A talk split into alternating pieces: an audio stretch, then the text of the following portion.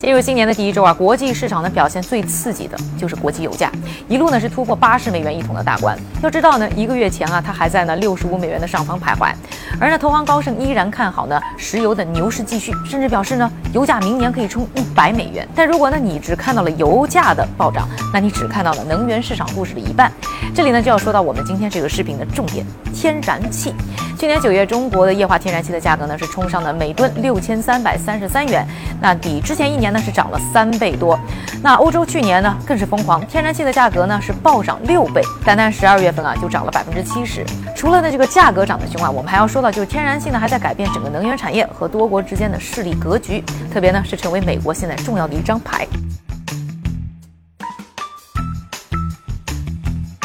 在刚刚过去的十二月，美国单月的出口天然气量呢达到了七百七十万吨，抢走了卡塔尔手上啊拿了十二年的全球第一的液化天然气的出口国的地位。去年的美国天然气的总出口量呢是同比暴增了百分之五十二，还有机构呢是预测啊，今年美国呢它的产能还会继续的释放，看来呢是要坐稳呢全球第一的位置。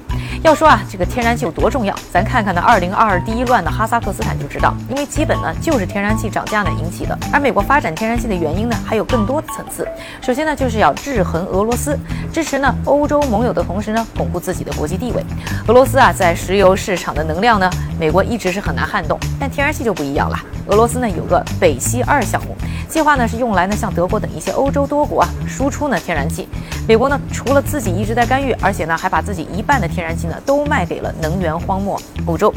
另一方面呢，就是经济利益相当的巨大。一方面啊，全球经济的复苏对能源的需求量非常大。同时呢，很多的大国呢都提出了碳综合的目标。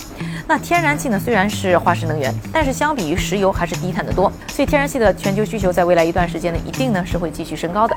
Wood Mackenzie 呢就预测，二零四零年全球的天然气需求量和二零二零年比呢会翻番，价格空间自然呢也还有很大。所以占据了天然气的优势，那在能源市场的话语权也就更大。那对于美国来说，甚至可以帮助呢美国巩固美元的位置。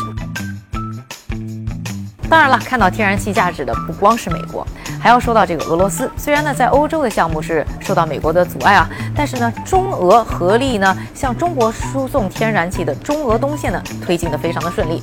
同时呢，卡塔尔呢，投资五百亿的全球最大天然气港口，二零二五年呢，就按计划要建成了。预计在二零三零年呢，就能承载全球三分之一的天然气出口量。而且除此之外啊，全球啊有近四十个天然气港呢在建设。预计到了二零三零年，全球的天然气的供应能达到一点八亿吨，远远大于呢世界预计啊需求的总量一点零二亿吨。特别是考虑到呢，会有越来越多的国家使用呢太阳能等一些新能源去取代呢包括天然气在内的化石能源。所以很多人称呢天然气的爆火暴涨呢是化石能源时代最后的淘金。当然呢，八年以后才能见分晓。